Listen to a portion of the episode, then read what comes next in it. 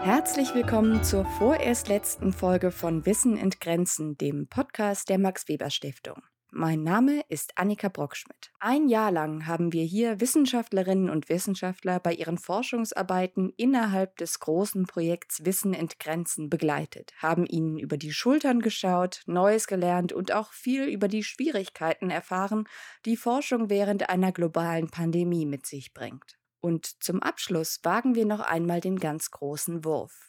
Ich habe mit vier Direktorinnen und Direktoren verschiedener beteiligter Institute der Stiftung gesprochen und sie gebeten, Resümee zu ziehen, ihre Erfahrungen mit diesem Mammutprojekt mit uns zu teilen und Schwierigkeiten und Höhepunkte von Wissen entgrenzend zu reflektieren. Aufgrund der unterschiedlichen Zeitzonen, Tokio, Washington, Beirut und Moskau sind schwierig unter einen Hut zu bringen, von den vollen Terminkalendern mal ganz abgesehen, haben wir zwei Gespräche mit je zwei Direktorinnen und Direktoren geführt. Zuerst hören wir Birgit Schäbler, die Direktorin des Orient-Instituts Beirut, im Gespräch mit Sandra Dahlke, Direktorin des Deutschen Historischen Instituts in Moskau. Frau Schäbler, wenn Sie noch einmal auf die Anfänge des Projekts zurückschauen, was war die grundlegende Idee von Wissen in Grenzen und was war das Neue an dieser Herangehensweise? Äh, wir haben uns auf Wissen entgrenzen geeinigt, ja, alle, alle Direktoren der Max-Weber-Stiftung, die dieses Projekt getragen haben, weil wir das einfach als, als Überbegriff für verschiedene Dinge, mit denen die Institute der Max-Weber-Stiftung äh, befasst sind, äh, ideal fanden. Und ich fange mal an, das jetzt aus meiner Perspektive zu sagen. Also, dass Wissen ähm, in Grenzen verläuft und dass es irgendwie gut ist, Wissen zu entgrenzen, dass Wissen eigentlich alle, die während des Kalten Krieges studiert haben. Eigentlich dann alle Direktoren. Und vor allem, glaube ich, weiß man das dann ganz besonders gut und findet das ganz besonders interessant, wenn man Geschichte studiert hat, was ja die meisten von uns äh, getan haben. Denn in der Geschichte waren wir konfrontiert damals mit verschiedenen Erklärungsansätzen für weltgeschichtliche oder nationalgeschichtliche Phänomene. Da gab es natürlich die westliche Geschichtsschreibung und es gab die Geschichtsschreibung im äh, im Ostblock. Und die funktionierten ja nach verschiedenen äh, und anderen äh, Gesetzmäßigkeiten. Sandra Dahlke sitzt ja in Moskau, die kann das sicher nachher auch noch was dazu sagen. Wichtig ist, dass man, dass man Phänomene ganz konkret unterschiedlich interpretiert hat. Das hat mich immer sehr fasziniert. Ähm, ich fand das interessant. Ich fand immer schon, dass das, äh, auch wenn man natürlich das eine äh, besser gefunden hat als, äh, als das andere Modell, möglicherweise hat man doch irgendwie das Gefühl gehabt, dass in beiden, in beiden Denkmodi ähm, Wissen produziert worden ist. Und als ich dann sozusagen äh, Wissenschaftlerin geworden bin, die sich mit der arabischen Welt, mit dem Nahen Osten auseinandergesetzt hat, ist mir das natürlich in ganz anderer Weise während meiner Feldforschungen und Studien im Nahen Osten selber, äh, in meinem Fall in Damaskus, wieder passiert. Und bei Wissen entgrenzen fand ich es auch ganz wichtig, dass in unserem Projekt zum Beispiel jetzt nicht wie sonst immer geguckt wird auf die Produzenten erstmal von Wissen, sondern weil wir uns Studierende erstmal angucken, auf diejenigen, die sozusagen Wissen aufnehmen aufnehmen, die schon mit Vorwissen kommen und dann aber mit Wissen ja gefüttert werden sozusagen an den Universitäten und Forschungseinrichtungen und dann ja selber sozusagen aus, aus, aus aus der, der, der Gesellschaft, aus der sie kommen. Kommt man aus Syrien, ist es ein bisschen anders als aus dem Libanon und wieder anders, wenn man Palästinenser ist und wieder anders, wenn man aus dem Jemen kommt. Und trotzdem trifft man sich ja in diesem Melting Pot, sozusagen diesem ideologischen, der dann natürlich auch starke eigene äh, Wissensdogmen und Regeln aufstellt, wenn man zum Beispiel in Moskau studiert, aber auch in Prag oder in Leipzig oder in Ostberlin oder in Kuba. Und ähm, das hat, hat, hat uns alle in dem Projekt ähm, Beziehungen im ideologischen Raum, also in diesem Ideoscape, ähm, das hat uns alle, alle sehr interessiert und wir haben aus unserer Sicht da sehr, sehr spannende Sachen rausgefunden. Frau Dahlke, haben Sie das ähnlich erlebt? Und wieso war der Ansatz von Wissen entgrenzen für Sie so spannend? Ich würde vielleicht auch äh, gerne äh, so ein bisschen biografisch äh, einsteigen. Also ich habe äh, sagen wir mal so, nicht mehr ganz im Kalten Krieg studiert. Ich habe 1990, also genau in dieser Umbruchsphase, angefangen äh, zu studieren, und zwar Slawistik und osteuropäische Geschichte und war, äh, komme aus Westdeutschland, war 1992 zum ersten Mal äh, in Russland für ein Jahr und habe dann äh, Mitte, Ende der 90er Jahre begonnen, äh, dort im Archiv zu arbeiten. Und die Beziehungen, die äh, ich dort knüpfen konnte zu dieser Zeit, äh, sind also bis heute äh, noch die tragenden äh, Beziehungen, über die ich verfüge. Man muss natürlich sagen, die 1990er Jahre waren in Russland, das war eine sehr hoffnungsvolle Zeit. Ähm, wir waren zwar als Historiker und Historikerin vollkommen äh, unterschiedlich ausgebildet, darauf, hat äh, Frau Schäfler ja bereits äh, hingewiesen, aber es war eine unheimlich große Offenheit, da sich auszutauschen, zu kooperieren. Was die Archive anging, war das wirklich ein Eldorado. Also das öffnete, öffnete sich die Blackbox und es waren also sehr viele unterschiedliche interessante und gemeinsame Forschungsprojekte möglich. Man muss leider sagen, dass es im Moment äh, wieder nicht mehr so ist und äh, dass die Uhr so ein bisschen wieder, man da überhaupt von sprechen kann, zurückgedreht äh, wird. Als ich die Direktorenposition am DHI Moskau angetreten bin, habe ich mich dort mit äh, einem Projekt vorgestellt, das ich Russlands Nordpazifik äh, genannt habe. Benjamin Beuerler hat ja auch ein bisschen in einer anderen Episode schon von unserem Arbeitsbereich äh, berichtet. Und äh, zwar aus dem Grund, dass das DHI Moskau sehr stark auf die äh, russisch-europäische Verflechtungs- oder sowjetisch-europäische Verflechtungsgeschichte äh, spezialisiert war. Und im Prinzip ist das ja nur die halbe Geschichte, wenn man sich mit Russland beschäftigt. Das hat unterschiedliche Gründe, die in den, sowohl in Russland in der Wissenschaftstradition liegen, die lange auch besonders im 19. Jahrhundert auch durch liberale Historiker, Juristen, Geistes- und Sozialwissenschaftler bestimmt war, die die westliche Entwicklung als normative Entwicklung angesehen haben, woran sich äh, Russland äh, aus, aus deren Sicht hätte orientieren sollen. Es gibt aber äh, im Prinzip auch in der Geistesgeschichte eine andere äh, Bewegung in Russland, die Russland vielmehr als eurasischen Raum wahrnimmt. Also das ist historisch so. Es sind vielleicht diese historischen Gründe, dass wir auch erst in den 90er Jahren durch die Eröffnung der Archive und natürlich auch durch die Entwicklung anderer wissenschaftlicher Paradigmen, wie zum Beispiel die New Imperial History, ähm, dass wir uns überhaupt der Tatsache bewusst wurden, dass die Sowjetunion und auch das russische Reich ein multinationales, multiethnisches und multireligiöses Imperium. Das war äh, bis in die 90er Jahre hatte das niemand so richtig auf dem Schirm. Eine kleine Ausnahme bildet vielleicht Zentralasien, aber Russland als im Prinzip Macht im asiatischen Raum ist sehr lange überhaupt nicht äh, berücksichtigt worden. Und diese Lücke, die wollte ich gerne füllen. Und der zweite Moment ist natürlich, dass dieser asiatisch-pazifische Raum im Moment also geostrategisch und ökonomisch eine äh, sehr große Bedeutung hat und dass es aber viel politologische und soziologische Forschung dazu gibt, dass aber häufig diese historische Tiefendimension fehlt. Und dass wir jetzt heute von äh, der russischen asiatischen Wende, auch gerade jetzt können wir wieder Putin äh, in Peking bei den Olympischen Spielen äh, beobachten und diese Inszenierung der chinesisch-russischen Beziehung, die dort, sagen wir mal, hm, aufgeführt wird.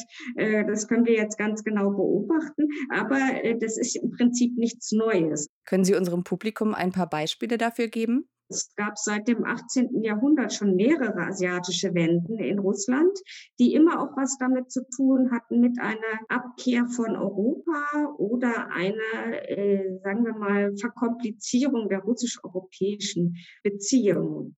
Und das heißt äh, für mich, wenn man sich mit dem Russischen Reich und der Sowjetunion beschäftigt, kommt man gar nicht umhin, sich das, äh, das Wissen, das Wissen zu entgrenzen und sich eben diese Vielfalt auch die Vielfalt der Wissenproduktion in Russland und der Sowjetunion zu vergegenwärtigen und eben auch diese sehr komplizierten und vielfältigen Beziehungen in Bezug auf Wissen, die immer auch von Perioden der Entflechtung und der Verflechtung bestimmt wurden, äh, dass man sich eben dessen bewusst wird. Das äh, halte ich für sehr wichtig und das war für mich ein ganz wichtiger äh, Antrieb, diesen Arbeitsbereich am DHI Moskau zu etablieren und das Wissen entgrenzen Projekt, also unser Arbeitsbereich existiert seit äh, 2017. Äh, das Wissen an Grenzen Projekt hat unseren Arbeitsbereich nochmal sehr stark dynamisiert, weil wir uns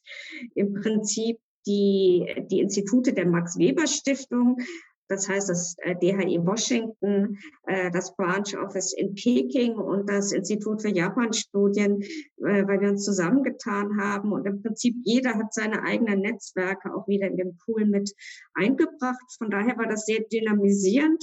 Wissen entgrenzen war ja ein sehr diverses Projekt. Die Themen reichten von der wissenschaftlichen Zusammenarbeit mit dem Iran bis zu Archivpraktiken im chinesisch-russischen Grenzgebiet. Frau Schäbler, wo sehen Sie Verbindungslinien zwischen den doch sehr unterschiedlichen einzelnen Teilprojekten? Also ich denke, die gemeinsamen Verbindungslinien, also ganz oben angesetzt sind, ähm, dass alle Projekte haben sich mit Dingen beschäftigt, die entweder, entweder rein historisch oder eben auch gegenwartsbezogen, ähm, die doch einen gewaltigen indirekten, eher indirekten politischen Bezug haben. Also gerade ist angesprochen worden, Inszenierung äh, russisch-chinesischer Beziehungen im Augenblick. Ähm, in, in unserem Projekt war das sozusagen äh, ja, Wissensproduktion im Kalten Krieg und wir finden uns ja schon wieder in einer Art von Kalten Krieg oder wir sind auf dem besten Wege dahin. Finden uns eigentlich schon mit, mit neuen Akteuren, zumindest erweiterten Akteuren, sagen wir mal ähm, im Vergleich zu damals. Und natürlich, äh, ähm, was ich, was ich zum Schluss wirklich fand, auch in unserer gemeinsamen Abschlusskonferenz äh, in Berlin, ist, dass sich doch, ähm, dass, dass, dass sich doch das, was wir eigentlich jetzt erfahren haben und in der Pandemie vielleicht noch mal mehr erfahren haben als je zuvor, dass wir uns in sogenannten Wissensbubbeln befinden. Und natürlich, wenn man jetzt zurückgeht auf die Geschichte des Kalten Krieges, dann haben wir da also zwei gigantische Bubbles gehabt, die zum Teil ja auch gar nicht mehr richtig miteinander sprechen konnten. Aber da, da, da drin waren eben auch immer kleinere Bubbles die es sich eben so lohnt anzugucken. Und aus der Art und Weise, wie da Wissen äh, produziert worden ist, aber auch natürlich Propaganda produziert worden ist, denke ich mal, ähm, kann man heutzutage, sollte man sich das sozusagen auch nochmal anschauen, denn man kann daraus ganz sicher was, was lernen, denn die Dinge haben sich ja verschärft durch das Internet. Also damals waren, waren sozusagen die Bubbles auch abgeschlossener. Ne? Jetzt sind die völlig, völlig, äh, völlig globalisiert. Das waren sie damals nicht. Sie waren globalisiert immer in bestimmten Schichten vielleicht und Milieus und Bildungsmilieus. Universitäre Wissen, also im Westen, was ich vorhin ansprach, hat man sich durchaus beschäftigt. Ich habe auch im Westen studiert mit den Erklärungsansätzen ähm, äh, im Ostblock ich denke, dass, dass das eine gewisse Aktualität hat. Was ich auch fand, was uns alle geeint hat, irgendwie trotz der Unterschiedlichkeit der thematischen Ausrichtung, ist, dass wir das Projekt im Ganzen und auch die Projekte im Einzelnen dazwischen ziemlich interdisziplinär waren. Also es haben nicht nur, wir haben jetzt den Eindruck erweckt, ähm, weil wir Geschichte so gut finden, wir beide, äh, dass das nur Historiker waren. Das ist aber nicht so gewesen, sondern wir haben natürlich auch Islamwissenschaftler, gerade in meinem Projekt. Äh, die Area Studies sind sozusagen in den außerwestlichen, also in den, in den Orient Instituten natürlich stark gewesen, ähm, in Istanbul und in Beirut, aber sicher auch anderswo. Wir haben Ökonomen gehabt, Geografen, äh, wir haben Soziologen dabei gehabt. Also das war schon sozusagen das Wissen entgrenzen Thema in, auf verschiedenen Ebenen, mit verschiedenen Fächern uns, uns da äh, genauer anzuschauen. Wie sehen Sie das, Frau Dahlke? Was mich äh, besonders beeindruckt hat, ist eben der sozialistische Realismus, nicht nur als Form in der Kunst, sondern auch so als so eine Art, ich würde fast sagen, Wahrnehmungsmodus als globales Phänomen in postkolonialen Gesellschaften. Das äh, fand ich wirklich äh, sehr, sehr beeindruckend und auch sehr beeindruckend fand ich bei dem Projekt Relations in the Idioscape mit so vielen jungen Forschern und Forscherinnen zusammenzuarbeiten, die aus Gegenden in der, aus der arabischen Welt kamen, die mir nicht so bekannt ist. Ähm, also das fand ich sehr äh, bereichernd, aber das ist gleichzeitig auch ein ganz gutes Stichwort, glaube ich, zu dem Thema der Bubble, das äh, wir eben äh, schon besprochen haben. Was ich insgesamt an dem Wissen Entgrenzen Projekt sehr geschätzt habe, dass in allen Teilprojekten unterschiedliche Perspektiven auf bestimmte Regionen wiedergespiegelt wurden. Hm. Ähm, man denkt im Moskau anders über die Pazifikregion, auch über den russischen Fernosten als im Fernen Osten selbst. Und natürlich denkt man in Südkorea, in China, in den USA, in Kanada und in Japan auch noch mal anders äh, darüber. Was bei einem internationalen Projekt immer die Herausforderung ist, wir wollen uns ja nicht gegenseitig dominieren, sondern die anderen Perspektiven auch erstmal so aufnehmen und wahrnehmen und uns dadurch bereichern zu lassen. Was waren besondere Highlights für Sie während der Projektarbeit? Dieses Projekt hat uns Ressourcen zur Verfügung gestellt, wo wir vor allen Dingen mit jungen Leuten gemeinsam relevante Probleme erforschen konnten, und zwar mit jungen Leuten aus, äh, aus Russland, aus China, aus Japan, äh, aus der arabischen Welt, wenn ich jetzt das, die anderen Projekte noch äh, mit hinzunehme, die relevant sind und die uns alle gemeinsam betreffen. Das ist Ideologie, das ist Umwelt, das sind Ressourcen, das ist der Umgang von Gesellschaften mit Wissenschaften. Und ich äh, denke, weil ich gerade auch so stark davon betroffen bin und wir uns auch im Institut da äh, im Moment sehr mitkämpfen, es ist unheimlich wichtig, gerade in so spannungsgeladenen Zeiten, dafür zu sorgen, dass sich junge Wissenschaftler und Wissenschaftlerinnen international austauschen können. Und äh, dafür stellt natürlich die Max Weber Stiftung eine ganz, ganz hervorragende Struktur bereit und in diesen politisch problematischeren Standorten, also wozu das DHE Moskau ja inzwischen leider äh, leider gehört, aber auch andere äh, Institute, sind vielleicht weniger die institutionellen Kontakte wichtig als die persönlichen Kontakte, die sich in solchen Projekten ergeben. Äh, das habe ich am eigenen Leib erfahren. Ich habe das eben schon darüber berichtet, dass meine Kontakte aus meiner Studien- und Promotionszeit bis heute halten. Und ich denke, das gilt genauso für junge Wissenschaftler und Wissenschaftlerinnen, und vielleicht ändern sich die politischen Verhältnisse ja mal leider wahrscheinlich nicht in absehbarer Zeit, so dass auch äh, diese jungen Leute, die da nicht mehr so junge Leute sein werden, auch ihre Erfahrungen da äh, dann mit einbringen und ihr Wissen. Auch Frau Simone Lessig, Direktorin des Deutschen Historischen Instituts in Washington, D.C. und Herr Franz Waldenberger, Direktor des Deutschen Instituts für Japanstudien in Tokio, haben gemeinsam über die für sie spannendsten Aspekte des Projekts Wissen entgrenzen reflektiert.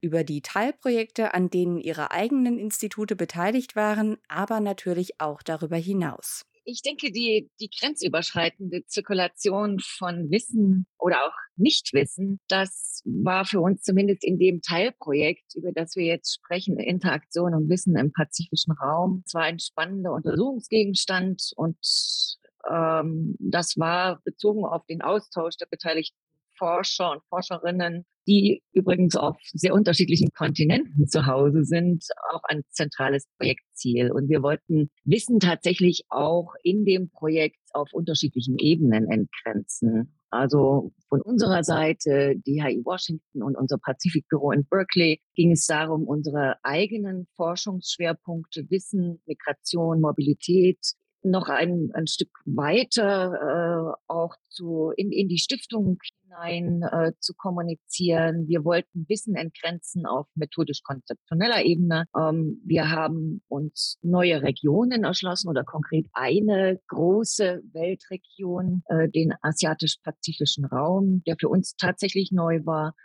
Und wir haben unsere Kooperationen erweitert, also bis hin nach Japan, Russland und Singapur, wo die Forschergruppe des äh, DIJ aus Tokio sitzt. Und damit einhergehend haben wir schließlich auch äh, Wissen entgrenzen so verstanden, dass wir die Grenzen der historischen Geisteswissenschaften äh, überschreiten wollten und uns für die Sozial- und Regionalwissenschaften hin öffnen wollten. Also ich könnte jetzt zu jedem dieser Punkte, wie wir Wissen entgrenzen, äh, verstanden haben, noch was sagen, aber ich denke, mein Kollege, der jetzt einer ganz anderen Zeitzone sitzt, da in Tokio und schon fast wieder der Tag zu Ende ist, äh, kann sicherlich auch noch etwas dazu sagen, was wir uns gemeinsam gedacht haben, als wir das Projekt auf den Weg gebracht haben. Das haben wir nämlich tatsächlich gemeinsam gemacht und äh, das war an sich auch ein, ein sehr interessanter Prozess des Gedanken Gedankeneinwerfens und äh, was können wir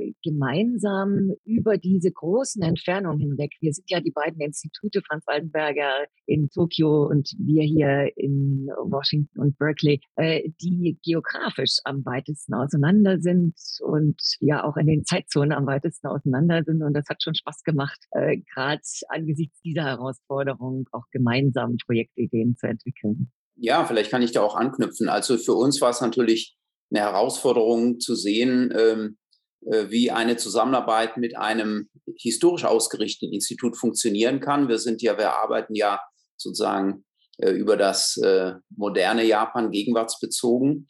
Und ähm, von daher haben wir natürlich schon bei der Konzipierung äh, ausgelotet, wo es gemeinsame Interessen gibt, äh, wo man äh, sich sozusagen zusammenfinden kann.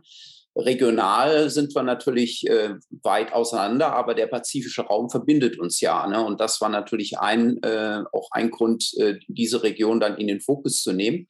Und das andere, äh, Wissen entgrenzen, Wissenszirkulation, ich denke, das reflektiert auch so ein bisschen eben die Arbeit, ähm, fast könnte man sagen, die, die tagtägliche Arbeit der Institute, weil wir ja im grenzüberschreitenden Wissenstransfer uns bewegen und äh, einen Beitrag leisten zu diesem Wissenstransfer. Und es äh, ist natürlich naheliegend, so etwas dann auch in einem stiftungsweiten ähm, Projekt äh, so etwas zu thematisieren. Washington hatte schon die, das Thema Wissenszirkulation Wissensgeschichte.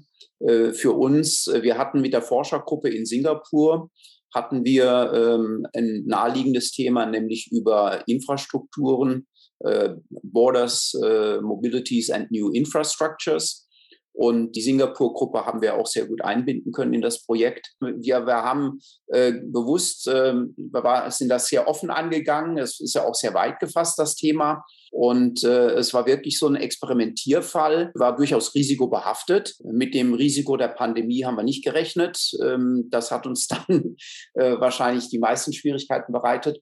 Aber ansonsten, ich denke, das Thema Wissen entgrenzen hat sich im Nachhinein auch als äh, die, die richtige Themensetzung erwiesen. Wie hat die Corona-Pandemie die Projektarbeit, gerade auch die Zusammenarbeit mit anderen internationalen Forschenden beeinflusst? Und was gab es da für Auswirkungen, auch beispielsweise für den Zugang zu Quellen? Wir hatten natürlich, weil es eine internationale Forschergruppe ist, verschiedene Treffen, Netzwerktreffen angesetzt, an verschiedenen Standorten, auch um sozusagen noch besser die Perspektive der anderen in der Forschergruppe verstehen zu können. Das ist sehr schwierig oft, wenn man das nur sozusagen von seinem eigenen Standpunkt aus betreibt, sondern äh, dahin zu reisen und sich vor Ort auch ein Bild zu machen, stimuliert nicht nur, sondern äh, also verbessert auch sicherlich das Verständnis der, der Sichtweisen der anderen in der Gruppe. Und so hatten wir verschiedene Treffen geplant, äh, hatten da auch versucht, äh, bewusst noch andere Partner mit einzubinden. Und all diese Treffen, bis auf das erste in Moskau und das letzte in Berlin, hat dann auch noch stattgefunden. Äh, das war aber dann eher wieder stiftungsintern. Die mussten alle abgesagt werden. Das war ein, ein Handicap, hat die Leute mehr gezwungen, sozusagen auf Distanz miteinander zu, zu arbeiten. Und das Zweite war natürlich, dass dann tatsächlich vor Ort auch äh, gerade für die, für die Historiker waren die Archive geschlossen, Reisetätigkeiten zu Feldstudien und so weiter konnte nicht unternommen werden. Man musste also gucken, wie man, wie man sonst den Zugang zu den Quellen äh, gewinnt und musste da zum Teil auch neue Wege gehen. Ja, mhm. das war ziemlich dramatisch, weil ich meine, mhm. im Projekt war sozusagen Wissen der Gegenstand, aber also Forschung funktioniert ja nur, indem man neues Wissen gewinnt. Ne? Und also beides war extrem schwierig die Archive, jetzt sagte Franz Waldenberger gerade, die waren zu, aber nicht nur die Archive, auch die Bibliotheken waren ja geschlossen. Mhm. Ne? Und hier die größte Bibliothek der Welt, die Library of Congress, war wirklich, ich glaube, fast ein Jahr komplett geschlossen. Und es waren auch keine Mitarbeiter vor Ort, die irgendwelche Scans hätten anfertigen können. Also das war schon eine Riesenherausforderung. Und äh, unsere Projektmitarbeiter hatten ihre, ihre Vorstellungen zu Archivbesuchen in, in Asien. Es hat sich alles zerschlagen. Also es war kein einziger davon in der äh, Projektlaufzeit. Jetzt ganz zum Ende geht noch etwas, kann noch ein bisschen was nachgeholt werden, aber äh, das war schon relativ schwierig. Wir haben, Franz Waldenberger sagte, das uns äh, kreativ beholfen. Wir haben sehr viel mehr glaube ich, an Austausch, an methodologisch konzeptionellen Dingen besprochen, als wir das vielleicht getan hätten, wenn wir die empirische Forschung hätten realisieren können, äh, wie es ursprünglich geplant war. Aber auch das ist natürlich an Grenzen gestoßen. Ähm, wir haben vorhin schon die Zeitzonen erwähnt. Äh, wir waren das Teilprojekt mit der größten Spanne und wir haben eine Konferenz organisiert, die ursprünglich wie alle äh, vor Ort stattfinden sollten die wir dann über mehrere Tage schrecken mussten, weil es mit diesen Zeitzonen überhaupt nicht funktionieren würde. Und in einem Fall, ich weiß nicht, ob du dich erinnerst, Franz, in einem Fall hat es dann auch dazu geführt, dass die amerikanischen äh, Gäste, die wir eingeladen hatten, nicht erschienen weil sie nicht gemerkt hatten, dass die Datumsgrenze übersprungen werden muss. Ja. Und sie hatten sich für einen Tag später eingerichtet. Also es hat auch einige äh, sehr interessante und. Wenn man es dann, äh, ich sag mal so, ein bisschen lockerer nahm, auch lustige äh, Begleiteffekte gehabt. Aber insgesamt ist das Projekt schon sehr durch die Pandemie beeinträchtigt und in teilweise andere Bahnen gelenkt mhm. worden. Aber die Projektmitarbeiter und auch diejenigen, die wir als Partner eingebunden hatten, das war ja auch ein zentrales Projektziel. Und ich glaube, das haben wir wirklich gut, dass wir versuchen wollten, die, die Institute der Max-Weber-Stiftung haben unterschiedliche Regionalexpertisen und demzufolge auch unterschiedliche Partner, unterschiedliche Netzwerke, dass wir versuchen, wenn ich das ein bisschen plakativ sage, die Netzwerke zu vernetzen. Und das hat also erstaunlich gut funktioniert, trotz äh, Pandemie, dass wir das virtuell ganz gut hinbekommen haben. Also Licht und Schatten. Es ist nicht alles äh, durch die Pandemie äh, hat sich nicht alles aufgelöst, sondern es haben sich auch ein paar neue äh, Möglichkeiten ergeben. Aber man muss auch sagen, irgendwann merkt man dann, wenn äh, sozusagen kein neues Wissen, keine neuen Quellen mehr erschlossen mhm. werden können, äh, dann kommt man auch an Grenzen. Es ist jetzt ganz wichtig, dass wir tatsächlich auch gegen Projektende wieder an die Quellen kommen oder bei den Sozialwissenschaftlern an die Materialien, die sie mhm. brauchen, um neue Erkenntnisse zu gewinnen, dass wir nicht nur immer über Methodologien und, und, und Theorien äh, sprechen. Ich meine ja auch der, der Austausch selbst, ne, das hat, war ja auch sozusagen, äh, waren ja auch Lerneffekte, dass man äh, mit, mit äh, Beispielen mit Forschungsfragen konfrontiert wurde, die, die sonst nicht sozusagen im, im Spektrum des, des eigenen mhm. Instituts liegen. Äh, das war sicherlich auch stimulierend. Und da, da muss ich auch sagen, das hat mich auch sehr äh, positiv äh, überrascht, die, die Offenheit ähm, und, und das Interesse äh, der, der wissenschaftlichen Mitarbeiterinnen und Mitarbeiter, ne, sich da da aufeinander zuzugehen und sich zuzuhören und äh, da wirklich in Austausch zu treten. Äh, das ist, glaube ich, auch nicht etwas, was man als sonst als selbstverständlich voraussetzen kann. Wie gesagt, die Disziplin ist zum Teil anders, ähm, die äh, regionale Ausrichtung ist anders. Also das fand ich eine sehr gute Erfahrung, dass man den, den Leuten äh, in der Beziehung äh, einiges zumuten darf.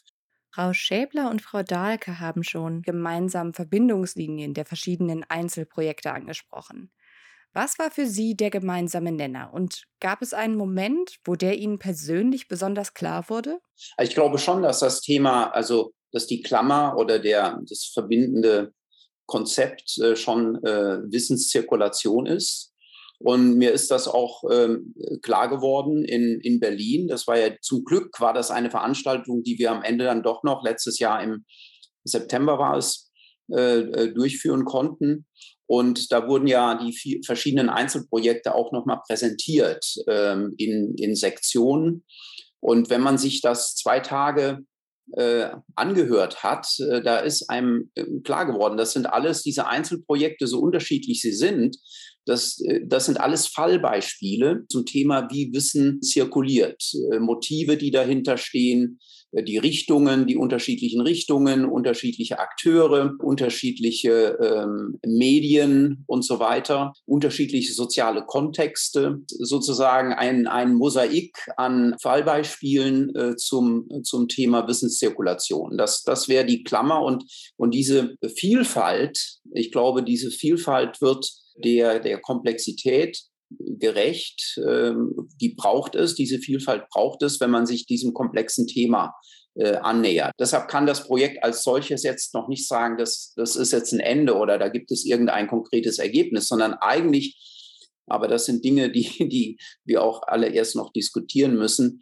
Äh, eigentlich müsste man schauen, wie, was Sie eben auch angesprochen haben, wie man eben diese aus diesen verschiedenen Fallbeispielen auf, auf einer Metaebene, was man da abstrahieren kann. Äh, was für unser ja an sich schon sehr komplexes Teilprojekt zu Wissensströmen im pazifischen Raum vielleicht noch bemerkenswert für mich zumindest gewesen ist, auch der vergleichende Blick auf den atlantischen Raum. Also äh, Historikerinnen und Historiker haben sich ja in den letzten Jahrzehnten sehr mit atlantischer Geschichte transatlantischen Perspektiven beschäftigt und einfach nochmal neu zu verstehen. Auch dadurch, dass wir eben zum Beispiel Geografen mit in äh, unserer Gruppe gehabt haben, wie divers äh, der pazifische Raum ist, wie groß er auch schlichtweg ist und wie viele unterschiedliche Akteure, also sowohl auf staatlicher Ebene als auch von unten versucht haben, diesen Raum in irgendeiner Weise zu prägen, das war schon sehr interessant zu sehen.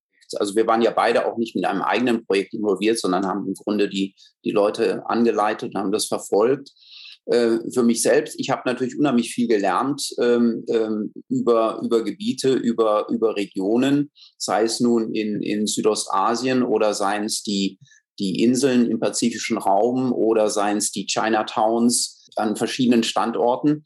Und da ist für mich einfach die Erkenntnis, dass, dass es bei so einem Thema wie Wissenszirkulation eben wichtig ist, äh, diese verschiedenen, diese verschiedenen Fälle, verschiedene Fälle zusammenzuführen. Also für mich waren zwei Dinge am spannendsten. Also da, zum einen kann ich gleich anschließen, die Forschung zur Klimapolitik, da hat mich am meisten überrascht, wie stark sich die USA und Russland äh, in den letzten Jahrzehnten auch beeinflusst haben. Und ich glaube, für die beiden äh, Forschenden, die, die da eingebunden waren, war das auch überraschend. Und das war eigentlich nur in so einem Verbundprojekt tatsächlich als Erkenntnis möglich, weil eben auch die Sprachkenntnisse nicht immer vorhanden sind, solche Vergleiche tatsächlich oder solche Verflechtungen erkennen zu können. Und in dem Moment, wo wir äh, mit Moskau zusammengearbeitet haben, zum Beispiel, wo also der Kollege die russischen Quellen, die sowjetischen Quellen lesen konnte ähm, und unsere Mitarbeiterin hier sich vor allem mit Kalifornien beschäftigt hat und dann diese äh, gegenseitigen Wahrnehmungen und Reaktionen aufeinander auch freilegen konnte. Das fand ich sehr spannend. Das war auch für die beiden Mitarbeiter wirklich äh, neu. Und das andere, was ich spannend fand, wir haben ja zwei Projekte gehabt, die sich aus sehr unterschiedlichen Perspektiven mit der chinesischen Diaspora beschäftigt haben. Und ich fand es sehr interessant, also wie aktuell zum Teil auch die Forschungsergebnisse sind. Also was Xenophobie betrifft, was Seuchenabwehr betrifft, aber auch die Frage, äh, wie stark Migranten äh, ja das Wissen mit beeinflussen, was wir in Gesellschaften verhandeln, was wir in Gesellschaften vielleicht auch abwerten oder gar nicht erkennen. Also man kann es eigentlich auf einer allgemeineren Ebene sagen, das war also Unterschiede in den Zugängen zu Wissen und auch in Machtressourcen und was hegemoniales Wissen ist, durchaus sichtbar geworden sind, es aber gleichzeitig sichtbar geworden ist, wie stark Migranten und Migrantinnen auch historische Akteure sind, die Wissen prägen, die Wissen mitbringen, die Wissen übersetzen und die neues Wissen schaffen. Was äh, mir dazu noch noch einfällt, ist einmal natürlich die Aktualität, weil, wie gesagt, in der Pandemie kamen die ganzen, ja. äh, die ganzen Vorurteile wieder hoch, die eben ähm, äh, auch schon historisch jetzt in den, in den Projekten untersucht wurden. Äh, die Vorurteile gegenüber chinesischen Einwanderern beziehungsweise asiatischen Einwanderern ganz generell in Pandemiezeiten. Und was ich auch äh, interessant fand, das war etwas, was gar nicht geplant war. Wir haben ja ein Projekt, eine chinesische Mitarbeiterin, die über den Einfluss der deutschen Sozialwissenschaften auf die Kapitalismusdiskurse in Japan und China untersuchte. Da ergaben sich dann Verbindungen zu dem Projekt im zweiten Modul, dieses, diese Forschergruppe von Rom, die sich, wo es um die Ursprünge des Kapitalismus im Mittelmeerraum ging. Und da ergab sich dann auch nicht nur Berlin, sondern in anderen Zusammenhängen interessanten Austausch äh, über die Frage äh, der Ursprünge von, äh, von Kapitalgesellschaften. Ja, also das, was damals in der Zeit auch, auch diskutiert wurde, was ist eigentlich eine Kapitalgesellschaft? Äh, welchen äh, ist das eine private Gesellschaft oder ist es was Öffentliches? Äh, wie muss das reguliert werden? Und so weiter. Das ist also die klassische, was wir heute auch noch haben, Shareholder-Stakeholder äh, Diskussion. Und äh, wie gesagt, über dieses Projekt kamen die Leute zusammen. Und mit der Forschergruppe in Singapur werden wir auch das Thema äh, Wissen, Wissensinfrastrukturen äh, werden wir weiter verfolgen und planen dann natürlich auch äh, Berkeley, Washington und äh, Moskau, Indien und so weiter, die Partner-Schwesterinstitute mit einzubinden und natürlich auch äh, andere Partner in der Region und in, in Deutschland. Also das äh, würde ich mal auch sagen, dass das war sozusagen ein, wenn man so will, so eine Art Katalysator, ja, die äh, für, ja. für unsere Forschungsrichtung, äh, für unsere äh, Forschungsausrichtung in den nächsten Jahren.